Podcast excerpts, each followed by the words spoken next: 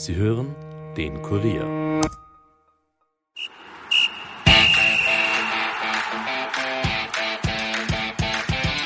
Nachspielzeit. Der Euro-Stammtisch des Kurier. Mit Ulrike Kriegler. Die höchste Stufe in der Fußballtrainerausbildung heißt UEFA Pro-Lizenz. Heute in der Nachspielzeit, dem Euro-Stammtisch des Kurier, sind gleich drei Herren zu Gast, die diese Ausbildung abgeschlossen haben. Ich hoffe, ich verstehe heute alles, freue mich aber sehr, dass Sie dabei sind. Hallo auch an alle Nachspielzeit-Podcast-Hörer. Unsere heutigen Gäste sind Thomas Janeschitz und Peter Stöger und unser Experte Mohamed Akagündis. Alle sind Trainer. Thomas Janeschitz und Peter Stöger, ihr habt vieles gemeinsam. Ihr seid im gleichen Jahr geboren. Ihr habt zusammen gespielt, damals beim FC Tirol. Ihr wart zusammen Trainer bei der Austria, seid gemeinsam Meister geworden 2006 und jetzt seid ihr zusammen bei der Nachspielzeit. Das freut mich sehr. Wollt ihr irgendwas trinken noch, essen? Bei uns darf man zugreifen, Ja, Mittagessen ein ein bisschen. Ja? Hast keinen bekommen? Nein? Ich sag's noch einmal. Kommt noch. Ja, gestern hat Italien gegen Österreich gespielt. Ihr habt zugeschaut, wo habt ihr geschaut? Ja, ich war in einem anderen Studio eingeladen, das heißt, lang aufgeblieben, lang mitgezittert und dann leider traurig heimgefahren. Traurig heimgefahren. Wo hast du geschaut? Zu Hause, Zu Hause. wie immer. Ohne Ton. Macht ihr das auch? Also Mohamed schaut ohne Ton äh, die Taktik-Cam, wo niemand auch nur ein Wort Ich habe spricht. gelesen bei Acker, dass er das macht. Ich, ich tue es mir an. Also es sind ja nicht alle ganz so schlecht, aber Nein, nein, mir geht's gar nicht darum, ob, ob die Kommentare schlecht sind, sondern ich finde wenn man es mit Kommentaren anhört, dann lässt man sich eher berieseln, als wenn man ohne Ton hört. Und da ich mich ja vorbereiten muss auch für die Uli. Deswegen schaue ich mir ohne Ton das ist dienstlich. Genau. Ja. Kannst du das ohne Ton? Fernsehen, du würdest sofort einschlafen, oder? Es kommt aufs Spiel an. Gestern war ich nicht eingeschlafen, das muss man ehrlich sagen. Nein, also ich, ich habe schon ganz, äh, ganz gern mit Kommentar, weil Weil du da mich nicht hörst. das äh, will ich so jetzt nicht sagen. Nein, aber ich glaube, man, äh, man kann, äh, man kann, man kriegt immer Informationen, über die man nachdenken kann. Es müssen nicht alle Informationen richtig sein, aber manches deckt sich, über manches denkt man nach und denkt sich vielleicht sogar, auch, hätte ich so nicht gesehen. Einiges ist dabei, das kann man vernachlässigen, aber das ist, glaube ich, überall so. Und nachdem ich ja wirklich sehr, sehr viele Spiele über die Taktik kenne, ja sowieso schauen muss, ist es, wo ich nicht so voll involviert bin, mal auch angenehm mit anzuschauen. Ja, genau. In Wien gab es natürlich unzählige Public Viewings und es gab auch italienische Fans.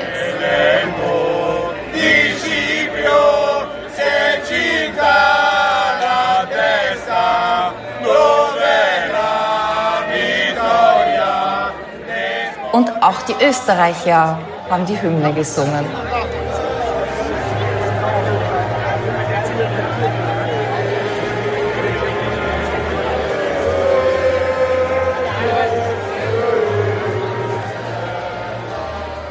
Ist schon bei den Hymnen ein bisschen ein Unterschied. Österreich hat mit der gleichen Aufstellung begonnen wie gegen die Ukraine. Franco Foda hat im Vorfeld gesagt, wir wollen den Gegner früh unter Druck setzen und kompakt stehen. Das ist zwar meistens gelungen, aber man hat gemerkt, die Italiener, die schalten wahnsinnig schnell um. Gefährlichste Aktion ist ein Stangenschuss von Immobile. Zur Pause steht's 0 zu 0. Die Italiener werden irgendwie merklich unzufriedener. Die zweite Hälfte stören die Österreicher aber dann früher, werden noch besser und gehen sogar in Führung durch Marco Arnautovic. Der lässt das Land jubeln. Aber unser Schicksal ist offensichtlich, dass Dinge durch ein Video richtig gestellt werden. Und so ist es auch diesmal. Der Videoschiedsrichter greift ein und das Tor wird wegen Abseits aberkannt. Es war wirklich ganz knapp. Auch nach 90 Minuten steht es 0 zu 0. Verlängerung ist angesagt. Die Italiener haben kurz vor Ende der regulären Spielzeit gewechselt und der eingetauschte Federico Chiesa trifft zum 1 zu 0. Nach 10 Minuten steht es dann 2 zu 0 durch Matteo Pessina. Die Österreicher haben aber nicht aufgesteckt. Schaub und Gregoritsch kommen für Grilic und Schlager und Luis Schaub, der schießt auch gleich, nachdem er eingewechselt worden ist. Die Österreicher machen Druck und der Einsatz wird belohnt. Sascha Kalajdzic trifft per Kopf auf Kniehöhe allerdings und das ist selbst bei ihm recht weit unten. 1 zu 2. Es geht sich leider nicht mehr aus für ein Elferschießen. Italien ist im Viertelfinale. Für Österreich ist die Euro damit leider zu Ende. Wir haben verloren, aber wir können stolz sein. Wie habt ihr das gesehen? Ja, würde auch sagen, dass Österreich die, die, die Mannschaft gestern sehr viel Anerkennung und Respekt wieder im internationalen äh, Fußball gewonnen hat. War, war tolle Vorstellung. Du hast das gesagt, in der ersten Hälfte waren sie eher defensiv, haben dann in der zweiten Hälfte mutiger agiert, haben früher attackiert und haben den Riesenfavoriten unter große Probleme gebracht. Was nehmen wir jetzt mit von diesem Großereignis? Ja, wir sind einmal in die K.O.-Spiele gekommen, das hat es noch nie gegeben. Äh, ich glaube, dass wir, das was man vielleicht auch vor der Euro äh, kritisiert hat, das hat man gesehen, dass das vielleicht sogar zu Recht war, weil die Mannschaft Qualität hat und die hat sich gezeigt gegen eine Mannschaft, die wahrscheinlich bei allen nach den letzten eineinhalb Jahren und auch der, der Vorrunde als großer Favorit auch mit im Turnier ist. Es hat sich gezeigt, dass sie dagegenhalten kann, dass sie selbst in einem Spiel, was erste Halbzeit schwierig war, dann was verändern kann, was umsetzen kann, was besser machen kann. Weil zweite Halbzeit war ganz anders. Das hat man gesehen, dass man selbst als eine Mannschaft äh, Probleme bringen kann. Es war ganz einfach eine, eine gute Euro mit einer guten Mannschaft, mit, mit, äh, mit einer guten Traineridee in dem Bereich. Kann man zufrieden sein. Wie fällt dein Resümee aus nach diesem Spiel? Jetzt nur vom Spiel. Wir haben ja, es ist eigentlich alles das eingetreten, was, äh, was wir auch davor besprochen haben. Wir haben eine Mannschaft gesehen, eine italienische Mannschaft, die sehr ballsicher war in der ersten Halbzeit. Die haben den Ball extrem gut laufen lassen, wobei aber sie gefährlich wurden erst äh, beim Ballgewinnen, beziehungsweise auch wenn sie ähm, die Ballzirkulation erst in der eigenen Hälfte gehabt haben und die Österreicher ein bisschen rausgelockt haben und dann die Bälle äh, versucht haben, das schnell nach... Das ist schon wahnsinnig schnell gegangen. Ja, das ist dann genau. Erst dann wurden sie gefährlich. Also im tiefen Block, wo Österreich eigentlich auch rund um den Strafraum gut verteidigt hat, da war es schwierig, äh, äh, zu Torchancen zu kommen. Aber wenn man da gesehen hat, auf engstem Raum, wie die dem Ball kombinieren, erste Halbzeit, äh, da war da war es schon sehr, sehr schwierig. Also nur die zweite Halbzeit haben wir dann gesehen, was möglich ist. Auch Italien ist bei einigen anderen Spielern äh, die Kraft ein bisschen ausgegangen. Vor allem äh, Beferrati, der das Spiel ja extrem, äh, äh, äh, also dem, dem Spiel extrem gutes Tempo gegeben hat, den Rhythmus bestimmt hat. Und äh, die haben dann halt nachlegen können mit zwei anderen Top-Spielern. Und ähm, natürlich ist Österreich da mutiger geworden, auch so wie der Peter gesagt hat, der Trainer hat gemerkt, dass äh, vor allem speziell auf der linken Seite des Gegners sehr viele Angriffe gestartet wurden, da auch äh, besser zugestellt. Und schlussendlich, auch wenn man nach dem Tor, nach dem Tor von Arnautovic gesehen hat, diese dieses, ich möchte nicht sagen Schrecken, aber die, dass, wenn man die, in die Gesichter der Italiener geschaut hat oder gesehen hat, also die haben dann schon ein bisschen einen Schrecken gehabt. Ja, Respekt äh, auf jeden Fall. Genau, sie haben sich gedacht, oh, okay, jetzt wird's relativ eng. Äh, da haben sie dann noch Glück gehabt, dass da äh, der Videoschiedsrichter eingegriffen hat. Aber schlussendlich natürlich, in, vor allem in der Nachspielzeit, haben sie noch nachlegen können. Wir dann vielleicht in der zweiten Hälfte der Nachspielzeit auch äh, durch die durch die Wechsel. Es gab so ein bisschen Kritik, dass man vielleicht zu spät gewechselt hat. Was hättet ihr gemacht? Hättet ihr früher gewechselt? Also ich glaube, dass er so zufrieden war mit der Leistung, die sie geboten haben, dass er da nichts verändern wollte. Dann in der Verlängerung hat er hat es gemacht und ja, die zwei, also beim Schaub und Kalajdzic haben ja dann doch noch Schwung gebracht und haben es noch einmal spannend gemacht, mhm. was ja dann wieder sehr, sehr, sehr toll ist, auch wieder für eine österreichische Mannschaft, dass sie da wirklich bis zum Schluss dran geblieben sind und ja, es war sehr, sehr knapp. Das hat sich, hat sich schon ein bisschen verändert, oder? Dass man da so reagieren kann, dass man da auch nur, nicht nur die, die ersten elf hat, sondern dass man da wirklich von der Bank auch super reagiert hat. Also das hat schon gut geklappt. Ich, ich glaube, dass wir, ich meine, ich bin jetzt einmal der Jüngste. Ich, glaub, ich kann mich nicht erinnern, vielleicht, vielleicht wenn ich an die, an die 78er Generation denke, wo wir viele Topspieler auch im Ausland dann gehabt haben irgendwann einmal, aber diese Breite, in dieser, in dieser Qualität haben wir, glaube ich, überhaupt noch nie gehabt. Also wir haben lauter Topspieler, die äh, von der Startformation, die haben, spielen in Deutschland um Champions League Plätze oder, oder sind sogar dabei und sind tragende Rollen und wir, wir bringen dann Spielereien, äh, wie, wie Schaub, der super Saison in der Schweiz spielt, oder Kalajdzic, der überall gejagt wird, wir haben Gregory steht, der sagt, gut ist für Tor, wir haben eine Möglichkeit, in dem System auf einmal umzustellen auf vom Kombinationsspiel und über Tempo auf lange Bälle, hohe Bälle reinzuchippen, was, wo sie auch richtige Probleme gehabt haben, die Italiener. Es ist ganz einfach eine richtig gute Mannschaft, die, die, wir, die wir haben. Und ich glaube, wir werden in den nächsten Jahren noch, noch genug Freude damit haben und wir werden uns auch damit auseinandersetzen müssen, dass wir halt, wenn wir dann einmal eine Partie haben, die nicht so toll ist, dass wir halt kritisiert werden, weil die Mannschaft halt so gut ist. Mhm. Das muss man halt sagen. Also, das ist echt. Also das war ja das Thema, wie wir 2011 bei der Nationalmannschaft begonnen haben, dass wir immer gesagt haben, wir brauchen einmal einen Stamm an Spielern und, und Also du warst äh, genau als, als Assistent von Marcel und da war wirklich das erste Ziel, einen Stamm mal zu bilden und dann hast du halt, sag ich mal, 25 Spieler gehabt, wo du gesagt hast, ja, das sind jetzt mhm. unsere. Und jetzt, wie der Peter gesagt hat, ne, bis, ja. bis, ist man schon bei 40, 50 Spielern, auf die man jetzt zugreifen kann. Also da hat sich in Österreich einiges getan. Hätte man vielleicht einen leichteren Gegner eher besiegen können? Das heißt, wäre es im Nachhinein gesehen besser gewesen, wir hätten die Ukrainer nicht besiegt? Das war vielleicht der Gästefehler. Franco Foda gewinnt gegen die Ukraine gehabt. Ja, wobei, das ist ja alles Spekulation. Nein. Also ich glaube, dass gerade unsere Mannschaft gegen gute Gegner ja. besser auftritt als wir gegen mhm. vielleicht vermeintlich schwächere. Ja. Und, und der Sieg gegen die Ukraine hat ja schon auch Sicherheit gegeben ja, Sicherheit und Überzeugung und ja. einfach das Ziel erreicht und Platz zwei. Also es, mit jedem Sieg gewinnst du Selbstvertrauen und damit ist es in Ordnung. Und es ist ja nicht gesagt, dass ich Italien nicht wehtun kann. Und man hat es ja gesehen. Hat man ja gezeigt. Vor allem, genau. wir haben uns auch viel Respekt erschafft vor diesem ja. Sieg. Äh, wir haben es eh besprochen, vor dem Spiel gegen die Ukraine haben wir nur zu den Schlechtesten gehört und nach dem Spiel waren die Meinungen äh, ganz anders. Ja, ich glaube auch, dass das ganz, ganz wichtig ist, weil ja viele erwartet haben, dass dieses Spiel unentschieden ausgeht mit einer Sicherheit, dass beide halt weiterkommen. Weil beide weiterkommen. Also die, das Ukraine-Spiel. Genau, jetzt, ja. das heißt, das ist schon mal meiner Meinung nach ein Signal nach außen, das interessiert uns nicht, wir wollen Spiele gewinnen. Das haben sie dann gemacht, okay, kommst du in den schwierigen Topf rein von der Auslosung Also auf die andere Seite. Ja, genau. Und, aber trotzdem, ich finde, das war alles richtig und wir haben uns Respekt erarbeitet und auch verdient. Reden wir noch ein bisschen über die Italiener auch. Was hat man gesehen, dass die jetzt auch verwundbar sind? Weil die waren ja bis dahin souverän, oder?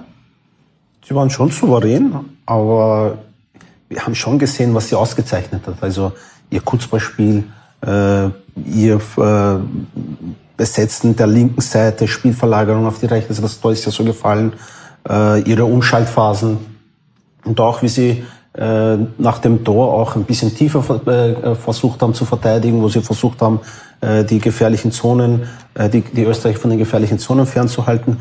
Also es ist schon eine relativ kompakte Mannschaft, hat sicher ihre Stärken im Spiel mit dem Ball mittlerweile. Aber die, die Trainer Mancini hat ja auch gesagt, das war sicher ihr schwierigstes Spiel. Ja, Wenn man jetzt bedenkt, was jetzt noch auf sie kommt, auf sie zukommt, also das Spiel gegen Österreich, das hat ihnen sehr viel abverlangt. Äh, Sie bekommen äh, den, den Sieger aus dem äh, Belgien-Portugal-Spiel. Also leichter wird es für Sie nicht mehr. Laut Favoritenrolle nicht, aber sie werden, denke ich, mehr Platz bekommen und da sind sie schon, eben wie du gesagt hast, im Umschaltspiel brandgefährlich, weil für mich waren sie trotzdem erste Hälfte gegen so einen tiefstehenden Gegner, haben sie fantastisch kombiniert für mich, haben extrem früh auch gestört, eben diese Ballgewinne, du hast das angesprochen.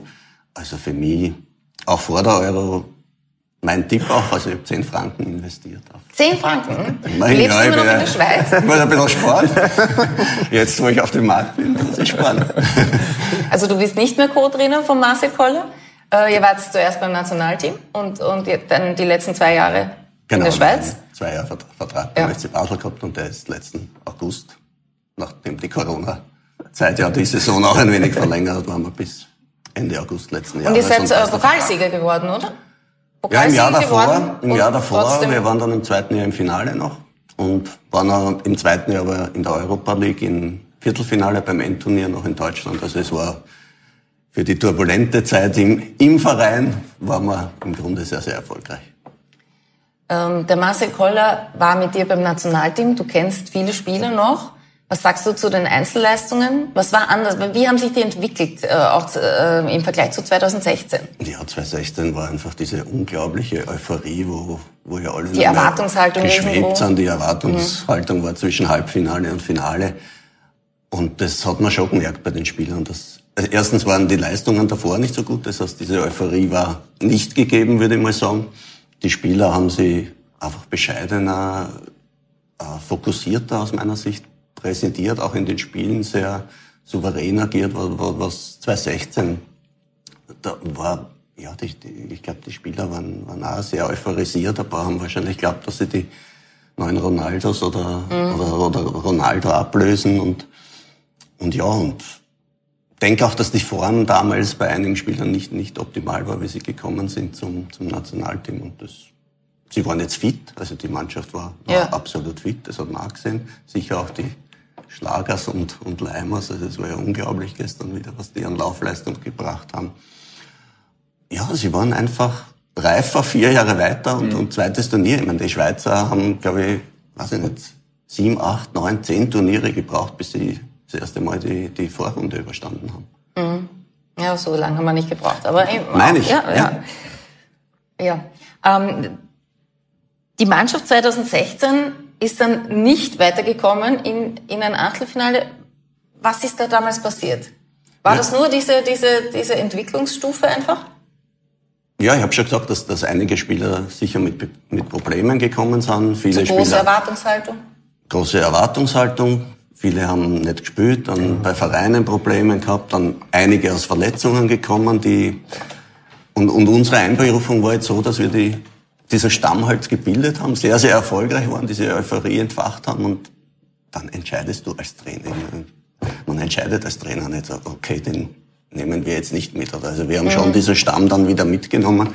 Und der Verlauf der Spiele war ja dann auch, also wenn man es noch einmal Revue passieren lässt, war ja, also ich bin einer, der, der nicht, nicht gern von Glück oder, oder Pech spricht, aber die Spielverläufe waren nicht so, dass es top für uns gelaufen ist. Mit dem Stangenschuss hat's begonnen. Und vor allem das Island-Spiel war ja so, dass man so klar überlegen waren ja. und, und Elfmeter verschossen und dann zweite Hälfte, dann, dann schießt du den Ausgleich, hast dann noch sicher drei, vier Chancen, vielleicht noch ein Penalty. Also das Spiel gewinnst du achtmal von zehnmal und ja, war halt nicht so und es hat halt da nicht so gepasst, weil es ist ja spannend. Die Quali endet im November und du bist ein halbes Jahr später und, und die Spieler kommen mit ganz anderen Voraussetzungen dann auch dorthin. Und plus auch Euphorie, mit anderen plus Einstellungen, mit anderen ja, Problemen. Andere die Saison Probleme. ist zu Ende, da genau. muss man auch teilweise genau. schauen, genau. wie geht's für den Einzelnen weiter. Genau, genau. Und wie geht's jetzt für dich weiter? Was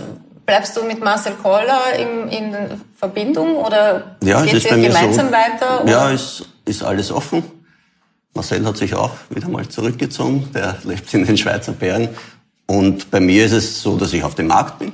Mhm. Würde sicher gerne auch den Schritt zum Cheftrainer machen, weil ich einfach beim, beim FC Basel auch gemerkt habe, ja, es, es kribbelt, du würdest vielleicht die eine oder andere Entscheidung jetzt anders treffen und, und ich denke, dann ist es auch Zeit, den Weg in die Verantwortung zu gehen und ich möchte die, diese letzten Entscheidungen dann irgendwo jetzt auch treffen. Ah, das ist ja auch immer die Frage. Du, war, du kennst ja auch dieses Akademieleben. Du warst auch Trainer in den Akademien beziehungsweise im Nachwuchs beim ÖFB. Äh, das ist meistens ein sicherer Job als dieses Cheftrainer sein. Du wirst aber all in Risiko. Ja, den sicheren Job habe ich beim ÖFB schon gehabt als Ausbildungsleiter, also, wo ich die beiden Herren dann auch genossen habe. Äh, und da habe ich aber dann schon gemerkt, na, ich bin überzeugt von dem, was ich tue. Ich bin überzeugt, wie ich mit Spielern arbeiten kann. Es war im Grunde, im Grunde war alles erfolgreich, was ich angegriffen habe. Und habe mich dann schon dazu entschieden, okay, diesen Schritt zu gehen, auch den Schritt ins Ausland zu gehen, weil der noch einmal für einen österreichischen Trainer, glaube ich, sehr, sehr viel Entwicklung mit sich bringt und habe das nie bereut. Und ja, jetzt ist halt eine Zeit, wo man ein wenig warten muss, aber habe schon so, schon so viel Selbstvertrauen, dass ich ich denke, es wird was Passendes Es wird kommen. was kommen. Bei dir ist was gekommen, nämlich der neue Job in Budapest, Ferencvaros Budapest. Wie ist es so in Ungarn? Also, ich bin erst zehn Tage dort gewesen, jetzt waren wir auf Trainingslager. Aber also Sport hat einen ganz großen Stellenwert in Ungarn, muss man sagen. Also jetzt mhm. nicht nur der Fußballsport. Wir haben schon ein paar Fotos von dir als, als Ferencvaros Ja, Pressekonferenz, das ist, äh, äh, Stadion. Schönes Stadion super. Also Stadien sind alle neu dort. Äh, also es wird viel investiert in den Sport, in die Infrastruktur. Also äh, das ist ganz, äh, ganz eine spannende Geschichte. Für mich war das also der Reiz auch. Ähm, habe eigentlich vor drei Jahren schon mal so nach Dortmund Kontakt gehabt mit. Also du warst vorher in Köln in Deutschland, dann in Dortmund. Ja. Und, und nach, nach Dortmund habe ich schon mal einen Anruf bekommen, ob mich das reizen könnte. Und äh, da weißt du ja, mal entschieden, mal eine Auszeit zu nehmen. Und die haben das dann aber auch verfolgt, ob ich ihnen nur gesagt habe, äh, ich mag das jetzt nicht machen, weil ich Auszeit nehme, nehme ich die dann wirklich. Und, die haben das halt festgestellt, dass das so war. Und jetzt hat es noch eine Möglichkeit gegeben. Und für mich ist das halt ein zusätzlicher Reiz, auch äh, eine Mannschaft zu coachen, die international aufgestellt ist. Äh, wo die, also Ziel die, ist Champions League. Ziel ist, Ziel ist Champions League. Sie haben, waren sehr, sehr erfolgreich. Sie haben Champions League äh, erreicht, ein Jahr davor Euro League Gruppe. Also die Latte liegt hoch. Äh, das Coaching ist und die Amtssprache ist Englisch. Ist wird dann ja nicht komplett neu logischerweise, weil in Köln und in Dortmund war das ja auch so. Weil viele Spieler einfach. Aber jetzt ist es Hauptsprache, ja, genau. Also und Kommunikationssprache. Schöne, schöne Challenge, ja. Naja, Ungarisch wäre vielleicht noch eine größere Challenge. Ungarisch ist schwierig. so, ja. Was macht für euch einen guten Trainer aus? Was ist es? Wo? Es gibt ja viele Trainer, die dann irgendwas, ein Spielsystem erfinden. Sind das die guten Trainer? Oder, oder was, was, oder dann gibt's diese, Marcel Koller hat immer so eine, der war ein akribischer Arbeiter, was immer das bedeutet hat. Ähm, was, was macht's für euch aus? Also früher, ich denke, wenn wie wir jung waren, vor zwei, drei Jahren, hätten wir alle gesagt, ja, die Fachkenntnis ist das Entscheidende. Ja bin etwas davon abgekommen, weil die Fachkenntnis, glaube ich, Hat eh die jeder. Fachkompetenz ist einfach Voraussetzung. Und für mich ist absolut das Entscheidende, wie, wie, wie geht man mit den Spielern um, wie ist die Sozialkompetenz, wie ist das also Führungsverhalten. Führung mhm. ist ein wesentliches mhm. Thema. Und, und, und, wir haben ja bei Austria zusammengearbeitet und ich habe den Peter dort sehr, sehr geschätzt, wie er dort agiert hat, äh, zu den Spielern, aber auch zum, zum Vorstand. Das ist ein unheimlich breiter Job, wo du, wo du einfach Führungsaufgaben übernehmen musst und mit Menschen umgehen kannst. Und wenn du die Menschen gewinnst, dann ist der Weg zum Erfolg schon, schon recht nah. Für dich? Vollkommen richtig. Deswegen werden auch die, die, die, die Staffs im, im, im, Trainerbereich größer. auch immer größer, weil du hast da Spezialisten dazu. Du musst in Wahrheit über, über alles Bescheid wissen. Du holst halt die, die guten Leute, holen sich gute Leute dazu in ihren Bereichen. Und du musst es, geht mehr und mehr in eine Managerposition rein. Also jemand, der... Also du bist der Manager von deinen Spielern, du bist aber auch der Manager, Manager von, von deinem Trainerstaff. Und, und wenn du gut bist, bist du auch der Manager vom, äh, vom Verein. Dann bist du richtig gut. und und, und das, das musst du halt alles handeln können. Das ist ein total äh, breites Gebiet, das du mittlerweile abdecken musst. Und ich finde es halt immer wieder lustig, wenn, wenn darüber gesprochen wird, dass, dass äh, dass der eine halt quasi jetzt die menschliche Komponente hat, da bin ich sehr, sehr froh, weil ich weiß, dass er die fachliche sowieso braucht. Sonst ist er bei einem großen Verein, hast, hast du eine Überlebenszeit von, von zweieinhalb Stunden, weil du die Ersten, die dich hinterfragen, die Spieler ja sind. Mhm. Das war ja auch früher nicht der Fall, sondern heute wissen sie alle, oder glauben sie, dass sie alles das wissen. Das geht blitzschnell. Es geht blitzschnell. Das heißt, wenn du in dem Bereich nicht abgedeckt bist, was die fachliche Kompetenz betrifft, dann kannst du gar nicht rühren. Und wenn jemand sagt, das ist ein Mann, der mit den Menschen kann und der die Gruppe führt, dann weiß er, dass das ein guter Mann ist, weil das ist eine, eine zwingende Voraussetzung, dass du einen guten Job machst. Was bedeutet es für dich? Also, äh, mein Tommy war ja sehr lange in der Trainerausbildung. Er hat ja sehr viele Trainer kennengelernt und er hat auch gesehen, welche Trainer es dann wirklich auch ähm, geschafft haben. Und äh, er hat es auch richtig angesprochen. Also die Fachkompetenz ist die Voraussetzung. Ohne dem, wenn man keine Ahnung hat vom Fußball, dann Aber ist es nicht auch ein bisschen diese Flexibilität, dass man sagt, okay, ich habe diese Mannschaft, Natürlich, ganz große Trainer, die können sich dann Spieler auf irgendwelchen Positionen kaufen und sagen, ich möchte mein System. Aber in Österreich müssen wir da nicht so ein bisschen auch flexibel sein und sagen, das ist meine Mannschaft und denen muss ich jetzt diese Sicherheit geben, äh, wie sie ihre Stärken am besten ausspielen können und nicht ein System erfinden und das ist, ja, das müssen hat, dann alle spielen. Ja, man hat schon eine gewisse Spielidee, wie man, was man gern, was man gern spielen würde. Natürlich muss es adaptiert werden auf, die, auf das Material, was man hat. Also ich kann nicht äh, mit der Brechstange das durchsetzen wollen, was ich, was ich, was ich sehen will. Wenn es nicht geht, dann wird es nicht gehen. Das heißt, es werden sicher Adaptionen, Adaptationen folgen. Ähm, und ähm, wenn es halt auf hohem Niveau ist, dass man sich dann auch die Spiele aussuchen kann, natürlich umso schöner. Aber nichtsdestotrotz, also die menschliche Komponente spielt äh, eine extrem große Rolle. Äh, ich meine, ich habe jetzt den Peter leider in der Hinsicht nicht kennengelernt, aber ich kenne Trainerkollegen, die bei ihm waren. Und äh, wie gesagt, fachliche Kompetenz, das setzt man sowieso voraus, mhm. aber das, was beim Peter zum Beispiel immer ähm, groß äh, auch ähm, hervorgehoben wird, ist sein Kommunikationstalent. Also ich habe einen Trainerkollegen, der bei ihm war, bei der Hospitation, er hat gesagt, er hat noch nie einen Trainer erlebt, der so viel mit seinen Spielern, mit seinem Staff redet. Und äh, man sieht dann auch, das führt dann auch zu Erfolg. Erfolg können Sie auch haben, nämlich dann, wenn Sie bei uns gewinnen. Es gibt eine Kurier-Fanbox zu gewinnen mit Fantrikot, Trinkflasche, noch ein paar Überraschungen. Und heute wollen wir von Ihnen wissen, wer war der älteste Trainer, der eine Mannschaft zur Fußball-EM führte, also der bei einer Fußball-Endrunde gecoacht hat, war das A. Otto Rehagel, B. Lars Lagerbeck, C. Giovanni Trapattoni oder D. Luis Aragonés. Ihre Antwort, die mailen Sie bitte an emstammtisch.kurier.at im Betreff Quizfrage 17. Der Gewinner wird morgen in der Nachspielzeit bekannt gegeben und per Mail verständigt. Und unser Europameister-Tippspiel ist ja zu Ende. Bis zum ersten Achtelfinale konnte man noch tippen. Den Sieger küren wir dann in der letzten Nachspielzeit am 12. Juli. Wir sind gleich wieder da. Bleiben Sie dran.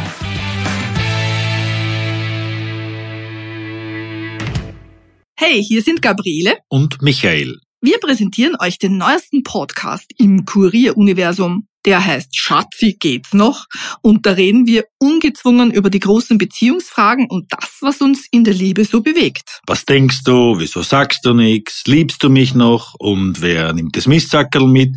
Es geht um Vertrauen, um Eifersucht, um Loslassen und um Beziehungsarbeit. Dabei sitzen wir bei uns daheim am Küchentisch, um für euch miteinander zu reden. Über Höhen, Tiefen und Glücksgefühle und wie man Liebe lebt. Und am Ende gibt's zu jedem Thema immer einen kritisch liebevollen Blick von Expertinnen. Ihr findet unseren Podcast jeden zweiten Donnerstag ab 16 Uhr in allen großen Podcast-Apps und natürlich auch auf kurier.at slash podcasts. Also abonniert uns bitte gleich, damit ihr dann auch wirklich keine Folge verpasst. Die Nachspielzeit, die hat uns gestern getrennt von einem historischen Erfolg. Die Nachspielzeit heißt auch der Euro-Stammtisch des Kurier mit heute ganz besonderen Gästen Thomas Janeschitz und Peter Stöger und natürlich unserem Experten Mohamed Acker Günnis. Ja, gestern hat noch ein zweites Achtelfinale stattgefunden. Wales gegen Dänemark in Amsterdam. Die Dänen haben ohne Yusuf Paulsen begonnen, der verletzt ausgefallen ist. Für ihn ist Kaspar Dollberg in die Mannschaft gekommen und der wird zum Mann des Abends. Obwohl die Waliser anfangs ganz gut verteidigen, gehen die Dänen durch Dolberg in Führung. Pausenstand ist 0 zu 1 und gleich nach der Pause trifft Dolberg zum zweiten Mal nach einer unglücklichen Abwehr der Waliser. Der Ball fällt ihm direkt vor die Beine. Und kurz vor Schluss fallen dann gleich noch zwei Treffer durch Jorke Mehle und Martin Braithwaite. Letztendlich endet das Spiel 4 zu 0 für die Dänen. Für die Waliser gibt es auch noch eine sehr hart ausgelegte rote Karte. Herr Wilson wäre im nächsten Spiel gesperrt gewesen. Dazu kommt es aber gar nicht, denn Dänemark ist sicher zu Recht im Viertelfinale. Wales fährt nach Hause. Der Sieg für euch zu hoch ausgefallen, der Dänen? Ja, vielleicht das eine oder andere Tor ist dann erst zum Schluss gefallen, aber absolut verdient.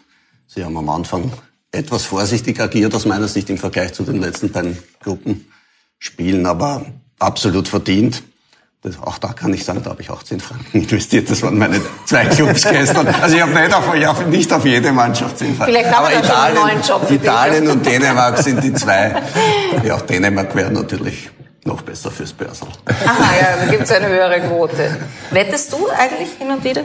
Also als, als Trainer darfst du ja äh, sowieso, als Spieler darfst du ja sowieso nicht wetten, aber wir haben, äh, wir haben eine äh, Tipprunde mhm. jetzt ähm, bei Ferenc Varos ins Leben gerufen sind. Haben sich acht, neun Leute äh, durchgerungen, da mitzumachen, quasi die ganze, das ganze Turnier durchzutippen. Wir haben gestern auf Rang 3 verbessert. Äh, mit, alles, mit welchem alles, Ergebnis? Mit dem 0 zu 0 nach 90 0 -0, Minuten? Äh, bei unserer Partie gehabt. Äh, also hat man viele Punkte gebracht und, und ich hätte 2-0 gehabt äh, auf, auf Dänemark. Also hätte man auch mehr gebraucht als 4-0, aber, aber in der Tendenz war ja okay, es hat mir auch nach vorne gebracht. Es ist ja für uns auch vollkommen egal. Siebter, achter darf nicht werden, weil die müssen das Essen zahlen. Also ist alles okay. Also bin ich, solange ich safe bin und umsonst essen kann und man nicht äh, hänge mit der Arbeit jetzt. Ja.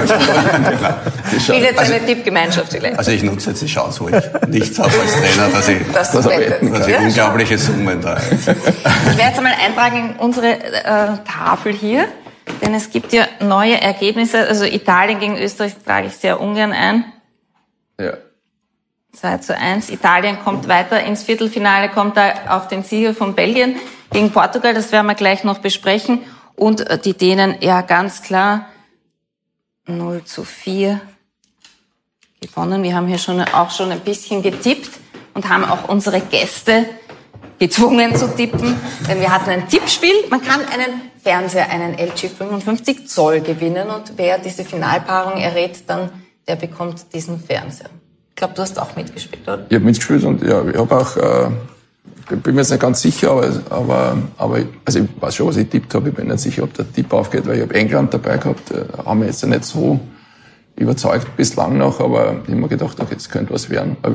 Allerdings, wenn sie über die Deutschen drüber kommen, Es kann aber sein, dass der vorbei ist. ja, kann, kann sein. Ja. Bei den Portugiesen 16 haben wir auch ein bisschen gezaubert. Das steht Ja, davor. äh, haben wir immer wieder hier besprochen, sich durch die durch die Gruppenphase mit drei Punkte. Aber das war dann im Finale so, dass die einfach schon alles gekannt haben. Weißt, du, die haben dann schon gewusst, wie es Elfmeterschießen, wie es Nachspielzeit, wie Taktisch selber alles Ja. ausprobiert. Ich glaube, die haben ja kein Spiel gewonnen nach 90 Minuten. auch Österreich. Ja. Es 0 zu 0 da. Elfer verschossen, Ronaldo. Hm. Also, Ist- Muss man da anders denken als, als Trainer in so einem Turnier als in einer Liga? Was, was muss da im, im Coaching anders gemacht werden? Nicht viel. Nicht Das viel. ist halt, du hast halt weniger Spielezeit, das heißt, du musst von Beginn an bereit sein und, und ja. Und so wie es jetzt bei Österreich war mit dem ersten Sieg, ist halt schon etwas, wo du leichter reingehst in so ein Turnier. Aber du musst halt schon schauen, du bist ja 24 Stunden am Tag zusammen, du musst halt schon auch schauen, dass die Jungs da irgendwie ein, ein, ein Freizeitprogramm haben, oder? Ja, klar ist das eine, eine wichtige Voraussetzung. Es war 2016 die Terrorstufe, das heißt, mit war rausgehen war, wenig nicht möglich. erlaubt. Wir haben Gott sei Dank ein tolles Hotel gehabt, wo sehr, sehr viel Platz war, also da hat man schon den Auslauf gehabt. Bei uns war es auch wirklich so, dass die Teamstimmung sehr, sehr gut war, also das haben wir schon hingekriegt, dass, dass die eine Gaude gehabt haben und sich wohlgefühlt haben. Und jetzt mit Corona ist es ja überhaupt ein Wahnsinn für die Mhm. Spieler gewesen. Ich meine, deutsche Bundesliga, die, die waren ja wie, wie eingesperrt jetzt. Ja. Aber jetzt über- ist man wahrscheinlich schon gewohnt, oder? ja klar, man muss sich als Profi auch auf solche Dinge einstellen, aber einfach ist es sicher nicht. ja, Wie war das bei dir? Du warst 98 in Frankreich dabei, da war es ja noch ganz anders, oder? Das war Katastrophe. Ehrlich. Nein, also nochmal wieder. Also ich habe ein paar Sachen, aber ich werde ja vielleicht nie wieder umsetzen können, weil ich nicht in die Position komme, aber ich habe schon daraus. Ja, weiß. Nein, nein, ich habe schon, hab schon daraus gelernt, dass, dass wir waren, wir waren sehr abgeschottet und, und das ist, vielleicht ist es auch früher noch Das war ja einfacher irgendwie so ein Chateau, Ja, oder? In den, in den Weinbergen haben- Ich bin gesessen im Garten und habe geschaut, wie die Trauben wachsen. Es war ein Traum. Äh, also es war ganz einfach richtig langweilig. Ich glaube zum Beispiel, dass diese Generation, die jetzt so da kommt und die Nachfolgenden, das ist es so, die, die wachsen ja mit dieser Schnelligkeit des Lebens auf. Nicht? Also äh, mit den Informationen, die 20 Minuten Gültigkeit haben, das ist was anderes. Ich sage immer, das ist die Wisch- und Weg-Gesellschaft. Nicht? Das heißt, die musst du auch bei Laune halten. Ich kann ja nicht sagen, ich muss mich jetzt dann zweieinhalb Tage auf ein Spiel konzentrieren. Die haben das nicht drauf, weil die brauchen Informationen, die müssen am Punkt sein.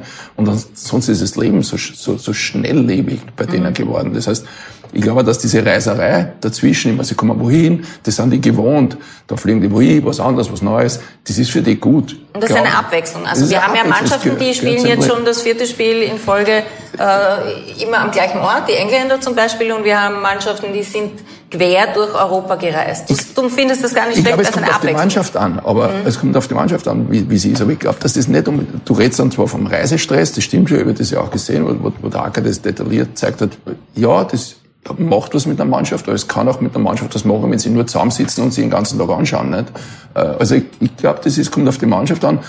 Äh, Und ich habe halt gelernt, dass sehr, sehr viele mit diesem äh, Schnelllebigen ganz gut zurechtkommen. Nicht? Also mal wohin, zwei Tage dort sein, was Neues sehen, bumm, nachdem wir machen unseren Job, gehen wieder nächste Station. Ich glaube, dass das total gut ist manchmal. Also ich würde es nie machen, dass ich sage, meine Mannschaft, 14 Tage, da abgeschottet, nur wir und wir wissen, wie es geht, ich für nicht gut. Also Abwechslung muss auch sein. Ist, ist, also Dazu ich kommt ja, dass ich persönlich 98 brauch's waren, gab's ja, da gab es ein Festnetztelefon am Zimmer und so einen Fernseher. Und äh, da kriegt man ja nicht, aber man muss ja auch mitkriegen. Wenn überhaupt. Wenn. Man kriegt ja auch gar nicht mit, dass man, dass man bei einem so einem Großereignis ist. Da muss man irgendwie dieses Feeling bekommen, oder? Dass man da dabei ist. Das allein ist ja schon, ist ja schon einmal was, was Tolles und miteinander und überhaupt, äh, wenn man das nicht mitkriegt, ist das ja, ist das ja fürchterlich. Ja, furchtbar. Und, ich glaube, dass es heuer auch wieder relativ schwierig war, auch auf dieses Großereignis. Ich glaube, glaub, wir haben es alle gespürt, so richtig ist es Weil es Diese Austragungsort, äh, ja, erstens hat. Austragungsort, zweitens auch die, keine Zuschauer, man hat nicht so recht gewusst, was, was wird da passieren und ja, und, und jetzt, ich meine, jetzt sind halt die vielen Reisen, also ich glaube schon, dass die UEFA sich auch überlegen muss, ob das im Sinn der Nachhaltigkeit gescheit ist, da So- in, in mittelgut, ja. zwölf oder elf Stadien zu spielen und meine, jetzt haben sie nur das Glück, dass die, die, die Fans, Glück unter Anführungszeichen, dass die Fans ja nicht so reisen können, aber ich denke schon, dass sie da ein bisschen Das war auch ein bisschen schade, oder? Gestern, dass da keine äh, österreichischen Fans oder nur die, die in England leben. Da gibt's ja Leute, die fahren seit 40 Jahren zu jedem Länderspiel und dann durften die da nicht dabei sein. Das war schon auch schade. Ja, aber es ist halt, wie man sagen, in Zeiten wie diesen muss man auf der einen Seite halt froh sein, dass das Turnier überhaupt äh, stattgefunden hat. Nicht? Und da, da, also die, die Idee, das mal auszuprobieren, in vielen Stadien zu spielen, im europäischen Gedanken, finde ich, ist dann grundsätzlich nicht so verkehrt. Nachhaltig ist es sicher nicht. Der Zeitpunkt, da kann aber auch niemand was dafür, dass es jetzt mit der Pandemie zusammenfällt, ist natürlich auch äh, schwierig. Da haben sie auch Pech gehabt. Aber es, es, es irgendwie hat's schon was, aber der Zeitpunkt und, und deswegen jetzt wahrscheinlich noch mehr hinterfragt, dann ist halt, das ist halt, das ist Ja. halt richtig blöd zusammengefallen, alles zusammen. Also keiner darf reisen vorher und, und dann Ja. müssen auf einmal alle durch, durch die Durch die Gegend Welt, ja. reisen. Das ist auch so für die Niederländer. Die Niederländer spielen gegen Tschechien heute Abend 18 Uhr. Die kennen wir natürlich ganz genau, denn die haben wir ja in der Gruppe gehabt. Die Niederländer haben diese Gruppe auch makellos gewonnen. Drei Spiele, drei Siege, waren ja auch die Favoriten. Die haben uns schon beeindruckt. Wodurch euch? Ja, sicher eine technisch hochbegabte Truppe, die die entsprechende Geschwindigkeit auch auf den Platz bringt. Ähm, haben, haben, haben glaube ich, auch ein ganz gutes Teamgefüge, was ja bei den Holländern auch nicht immer, Immer der so war, Fall ja. war. Ja, sicher eine Truppe, die unter den erweiterten Kandidaten ist. Ich glaube auch, dass sie heute das Spiel gewinnen werden. Mhm. Und mal sehen, es geht ja dann gegen Dänemark, wo sie dann leider ausscheiden. Ah, zehn Franken. Franken. Ja. Also ich glaube auch, dass sie einen, einen sehr guten Mix haben aus richtig erfahrenen Spielern und, und jetzt auch sehr, sehr guten jungen Spielern, die nachkommen. Das, was bei ihnen war, auch vor allem in der Vorbereitung, sie waren halt sehr inkon, inskon, inkonstant. Also sie haben Spiele gehabt, wo sie wirklich überzeugt haben, dann haben sie wirklich miserable Spiele gehabt und auch jetzt bei der Euro, sie haben schon äh, großteils überzeugt, aber man hat schon in Phasen gesehen, dass sie da wieder in, äh, in Muster zurückfallen, wo es, vielleicht auch gegen äh, Gegner, die sie mehr unter Druck setzen können, dass da mehr passieren kann. Ja. Frank de Boer war da auch in der Kritik. Ne? Der ist äh, mit dem falschen System aufgetreten, mit den falschen Spielern. Äh, welch Der was das Arme. nicht so. ja, Ein Trainer, der unter Kritik steht, ja. So ein Pech. was ganz was Neues. Äh, wie geht man da als Trainer damit um? Das, heißt, das, ich war das so stündlich. Vor jeder Trainingseinheit, nach jeder Trainingseinheit. Das war immer ent- entweder nicht optimal oder das war ein bisschen zu viel, oder ein bisschen zu wenig von den Spielern, von den Medien. Aber ich bin jetzt nicht so der, äh, also ich, ich drücke jetzt nicht den Niederländern die Daumen. Das ist jetzt nicht meine Nation, äh, ob- obwohl Fußball, den sie grundsätzlich spielen, taugt mir schon, aber ich habe jetzt nicht so, so viel Bezug dorthin äh, außer zu, vielleicht zu Frankie Schinkel. und, äh, aber, aber, Das ist ja in Österreich. ist es eigentlich, ja, aber was, was, was mir gefallen würde, ist schon so, dass, ich meine, der schmeißt die ganze Spielphilosophie der Holländer über den Haufen. Ne? Die spielen immer 4-3-3 und wenn er außen spielt und der geht ganz einfach her und sagt, ich habe meine Mannschaft, mit der ich erfolgreich sein mit der Nation und ich spiele 3-5-2 und ihr kennt's mir alle. Also ich würde ihm wünschen, dass das funktioniert, weil das ja schon in meine Denke geht. Du kannst über vieles reden, was üblich ist und was man gerne hätte. Wenn du der Meinung bist und du bist in der Verantwortung, dass das so nicht geht und ich hätte es gern anders, dann nimm die Verantwortung wahr und zieh das durch. Und das ist der Grund, warum ich mir wünschen würde, dass die relativ weit kommen bei dieser ganzen Diskussion mit den äh, mit den Kollegen, mit denen er irgendwann mal zusammengespielt hat, die querschießen. Äh, Also in, in Holland gibt es da viele Legenden, die da halt dann beim Fernsehen beschäftigt sind, die dann, die dann in, äh, bei Zeitungen schreiben Ja. und so und, und, äh, und die wollen dann vielleicht seinen Job. Na, das weiß ich, Oder manche vielleicht. einen Job? Aber, ja, oder ja, wollen sie halt ins, ins Rampenlicht halt stellen. Und, und die haben schon eine, äh, das sind ja bei uns auch äh, richtig erfolgreiche ehemalige, die das halt auch machen, aber dort ist die, die, die, die Wahrnehmung noch ganz andere, weil die meisten von denen haben irgendwann einmal äh, richtig, richtige, große internationale Erfolge gehabt, die sie jetzt zu Wort melden. Und wenn der das irgendwie hinkriegt, der, der Coach, hätte ich echt Spaß dabei. Nicht? Also das, da, da bin ich so ein bisschen also wir machen es sachlich hier. ja, ja. Das, so war es rausgenommen. Ja, und die Niederländer hatten bis jetzt ja drei Heimspiele, haben alles in Amsterdam gespielt. Die müssen jetzt erstmals reisen. Allerdings nach Budapest. Und in Budapest, da wissen wir, da tobt die Hütte, weil da dürfen viele ins Stadion. Ist das dann, wenn du äh, dein erstes Meisterschaftsspiel hast? Oder ich glaube, in der Champions League Qualifikation ja. wird gestartet. Ja. Ist das dann auch so? Dürfen da, ist da volle Hütte? Ist, äh, ja, volle Hütte heißt, heißt so äh, geimpfte Menschen dürfen rein. Mhm. Also, ein G. Ein G. Es gibt, es gibt, es gibt schon, in dem Fall gibt es schon, also genesen, genesen, genesen gibt es eigentlich nicht. Äh, es gibt für Leute, die einreisen und Tickets haben, die müssen einen Test bringen. Und ansonsten ist, ist die Impfung in, in Ungarn das, was in der Wertigkeit alles, alles andere interessiert niemanden. Also das Leben ist so, dass jeder außen alles machen kann. Nach innen musst du geimpft sein. Ne? Mhm. Also ist halt so und das ist auch im Fußballstadion so, aber die Durchimpfung ist in Ungarn relativ hoch und deswegen. Und auch mit allen Impfstoffen, glaube ich. Also da gibt's äh, Sputnik und. und sie, äh, sie haben alles, alles, was, was bei uns äh, geimpft wird, aber sie haben auch die, die, die, sie haben die, die Russen und sie haben auch die, die Chinesen und ähm, sie akzeptieren halt alles und am, am oberstes Gebot war, das so schnell wie möglich in eine Normalität zu bringen äh, und es erscheint mir so zumindest, dass es dort läuft. Aber ich habe natürlich auch keine Inzidenzwerte und und das wird sich weisen. Ne? Das wird sich weisen. Es wird sich Die Stadien waren ja jetzt erst umvoll. wenn, wenn wir das überstehen, genau. oder? Wo sich alle in den Armen liegen und sich ansingen. Na, die ersten Probleme haben wir schon in Russland, in St. Petersburg, wo es schon große Cluster gibt und die ersten... Äh, die Finnen sind dann ausgereist. Genau, ausgereist und haben was mitgenommen. mitgenommen ja. ja, ich glaube, man weiß es halt nicht. Ja, zurück zu Niederlande gegen Tschechien. Die Tschechen haben ja überrascht. Die sind Gruppendritter, sind ins Achtelfinale gerutscht, sagen wir jetzt, haben bis jetzt drei Tore, alle drei Tore von Deutschland Legionär Patrick Schick, darunter das herrliche Tor gegen die Schotten und den Elfmeter mit blutiger Nase gegen die Kroaten. Dann gab es eine 0 zu 1 Niederlage gegen die Engländer. Aber was traut ihr den Tschechen noch zu? Das heutige Spiel. Heute nicht. Aus. Heute niemand mehr.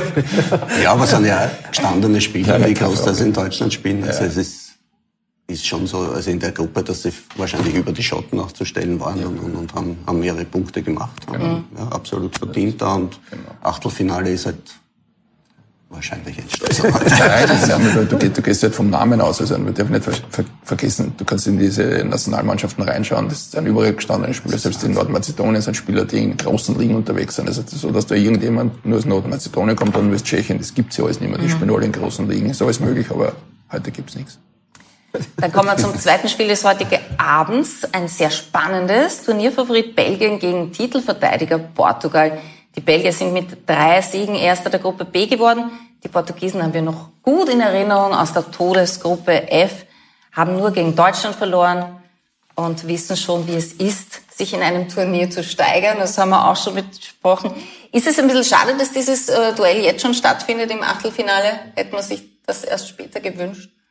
Wurscht. Hauptsache es findet statt. Es ist ja nicht die Todesgruppe gewohnt, also sie gehen dann gleich ja, weiter. Genau. Es ist nicht nur die Todesgruppe, sondern die Todeshälfte. Ja. Todesweg, Kreuzweg.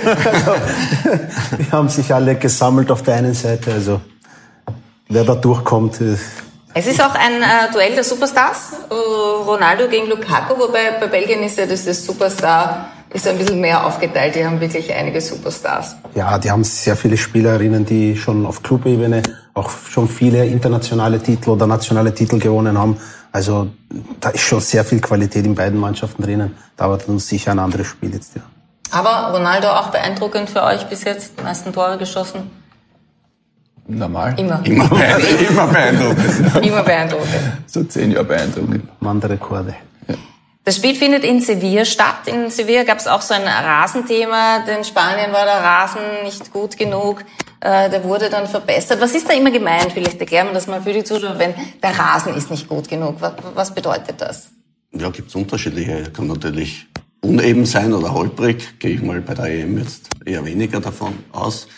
Ich hab's gar nicht mögen, wenn er zu hoch ist, weil Mhm. dann einfach die, die, die, wird er stumpf und, und, und, und, und der Ball hat nicht die, oder kriegt nicht die nötige Schärfe und das sind halt dann schon Argumente, die sich schon auf ein Spiel auswirken können. Peter wird's auch wissen, Mhm.